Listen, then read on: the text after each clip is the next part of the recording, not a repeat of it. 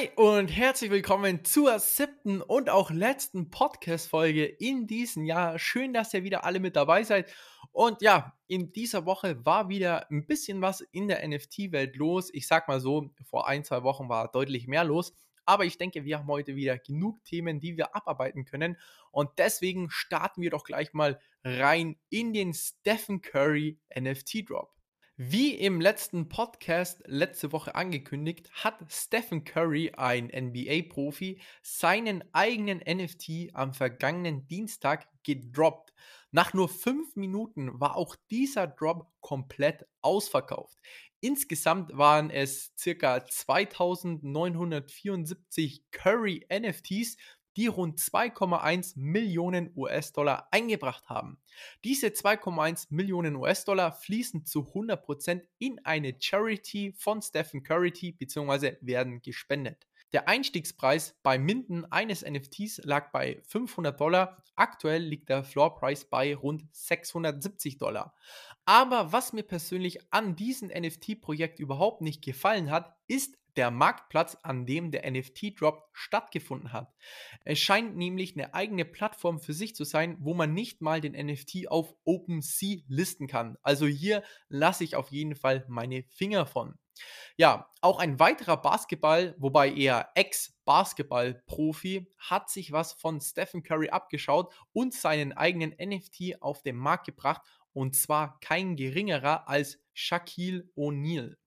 Der Erlös aus diesen NFT-Verkaufs geht zu 100% an die Shaquille O'Neal Foundation. Die Foundation arbeitet daran, Hoffnung zu wecken und Veränderungen in den Gemeinden herbeizuführen, um gemeinsam eine bessere Zukunft für die Kinder in Amerika zu gestalten.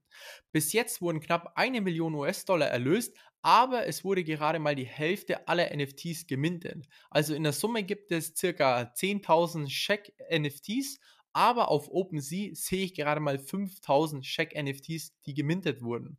Also leichter Flop hier, aber mittlerweile sind die NFT-Drops von 10.000 NFTs einfach viel zu viel.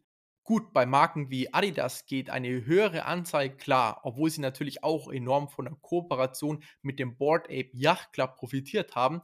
Aber im Endeffekt sollten die Projekte in Zukunft einfach kleiner sein oder sich einen Partner suchen. Ich werde mir hier definitiv keinen NFT minden, obwohl ich ehrlich gesagt die Idee einer hundertprozentigen Spende hinter einem NFT-Kauf richtig spannend finde. Ja, jeder, der hier im Podcast fleißig mithört, wird wohl schon mal vom Damien Hirst NFT gehört haben. Und anscheinend hat jetzt ein traditioneller Kunstsammler bei seinem Damien Hirst NFT zugeschlagen und zwischen 40 bis 50.000 US-Dollar dafür gezahlt. Die Ironie ist, dass der Floor Price auf OpenSea für diesen Damien Hirst NFT bei knapp 12.000 US-Dollar liegt, was der Kunstsammler ja wohl allen Anschein nach nicht gewusst hat. Und die Frage, die ich mir dabei jetzt stelle, ist, wenn ein traditioneller Kunsthändler, der scheinbar Ahnung vom Kunstmarkt hat, bereit ist, knapp 40.000 US-Dollar für einen NFT zu zahlen, welchen man auch für 12.000 US-Dollar bekommen kann, ist dann der NFT nicht maßlos unterbewertet? Denn wie Frank im Podcast-Interview gesagt hat, die physischen Werke von Damien Hirst gehen für mindestens 80.000 Euro weg. Und diesen NFT kann man ja in das physische Bild umwandeln, was bedeutet, dass der NFT ja eigentlich einen Wert von 80.000 Euro haben sollte. Also, falls ich jetzt einfach so 100.000 Euro über hätte, würde ich mir vermutlich jetzt zwei Damien Hirst NFTs kaufen.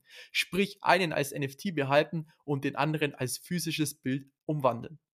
Aber naja, so ist es momentan nicht und deswegen widmen wir uns den weiteren Meldungen der Woche. Und zwar kommen wir auf den Board Ape Yacht Club zu sprechen.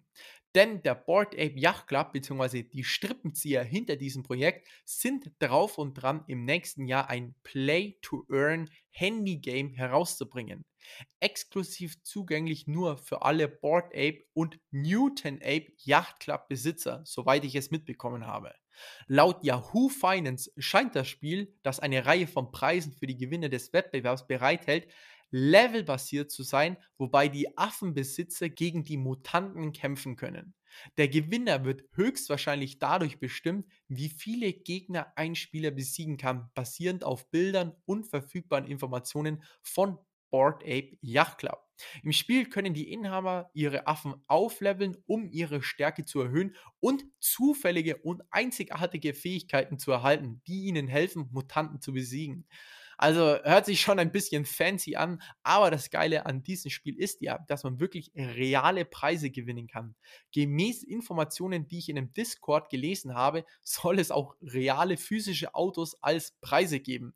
Also ich bin echt mal gespannt, was das letzten Endes wird. So, dann kommen wir zu einer, wie soll ich sagen, sehr spannenden Spekulation aus dem Facebook- bzw. Meta-Universum. Denn Adam Mosseri, der Chef von Instagram, soll in einem Live-QA bekannt gegeben haben, dass Instagram gerade an einer NFT-Integration arbeite. Er selbst sagte, dass NFTs eine zentrale Rolle in unserem Leben spielen werden. Und man muss sich mal vor Augen halten, es gibt momentan gerade mal ein paar hunderttausende Menschen, die NFTs besitzen. Und Instagram hat knapp 2 Milliarden Unique-Nutzer. Das Potenzial, NFTs endgültig in den Mainstream zu schaffen, ist wirklich einzigartig. Und ich hoffe auch für Instagram, dass sie auf diesen Zug aufspringen werden, weil ich muss ehrlich gesagt sagen, die NFT-Wallet einer anderen Person abzuchecken, ist mittlerweile für mich so geworden, als würde ich von der Person die Instagram-Bilder abchecken. Es ist wirklich kein Witz. Das ist uns erst vor ein paar Tagen in der Arbeit passiert, als wir die OpenSea-Adresse unseres CEOs gefunden haben und total neugierig geschaut haben, was er für NFT-Assets in seiner Wallet hat. Und das wird, denke ich, in Zukunft auch weiterhin so der Fall sein, dass man einfach die Wallet eines anderen abcheckt. So, dann kommen wir auf ein NFT-Projekt zu sprechen, welches bei mir ganz oben auf der Nachkaufliste steht, und zwar Creature World.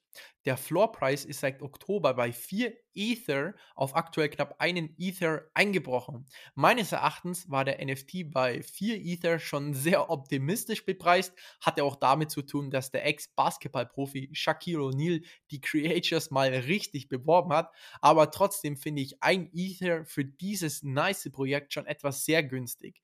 Die Creatures sind auch sehr beliebt unter den NFL-Profis, wie beispielsweise Marlon Humphrey, Mark Ingram oder Hollywood Brown, aber auch viele große NFT-Influencer sind in diesem Projekt investiert. Auch Gary Vee ist ein Riesenfan von den Creators und hat sich erst kürzlich wieder eine weitere Creator gekauft. Der Kopf hinter dem Projekt ist Danny Cole und gilt als einer der kreativsten und vielversprechendsten Künstler in der NFT-Szene.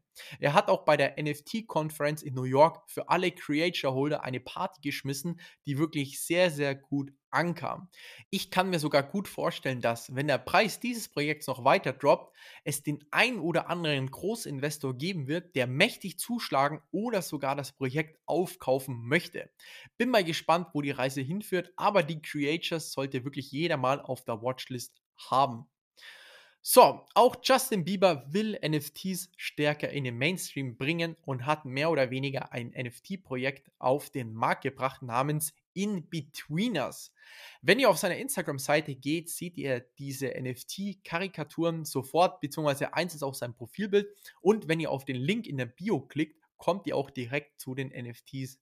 Also ehrlich gesagt, keine Ahnung, was er sich bei diesem Projekt gedacht hat. Ich sehe hier absolut keinen Nutzen, außer dass es vielleicht ein Fanartikel ist. Aber naja, ich muss ehrlich sagen, mir gefällt das Design der NFTs auch überhaupt nicht. Aber falls ihr Justin Bieber-Fans seid, könnt ihr den NFT und das Projekt gerne mal genauer abchecken. Aber ich lasse hier eindeutig meine Finger von. Und zu guter Letzt kommen wir auf die V-Friends von Gary Vee zu sprechen, denn er hat ja die erste Ladung der VCon Speaker bekannt gegeben. Die VCon ist eine Konferenz im Mai nächsten Jahres, wo ausschließlich Leute mit einem V-Friend NFT hingehen dürfen. Bekannte Speaker an der VCon sind beispielsweise Gary Vee selbst, Mila Kunis, Logan Paul, Tom Bilyeu, Liam Payne, Beeple, die Gründer von Cool Cats, Danny Cole, der Gründer von den Creatures, Deepak Chopra und noch viele weitere. Die Ironie ist, dass die restlichen Speaker alle noch in den nächsten Wochen Stück für Stück bekannt gegeben werden. Ich denke, da werden noch einige Hammer-Speaker kommen. Und da wir schon bei Gary Vee sind, können wir auch kurz über sein neuestes Investment sprechen. Und zwar hat er sich für knapp 500.000 US-Dollar einen weiteren CryptoPunk gekauft. Also ich sag mal so, wer kann, der kann. Ja, das war's auch schon zur heutigen NFT-Podcast-Folge. Falls ihr keine News verpassen wollt, schaut gerne mal auf Instagram unter nft.kauf vorbei. Und ja, in diesem Sinne wünsche ich euch schon mal einen guten Rutsch ins neue Jahr und dann hören wir uns nächsten Sonntag mit einem Interview wieder. Bis dahin, Leute, macht's gut. Ciao, ciao.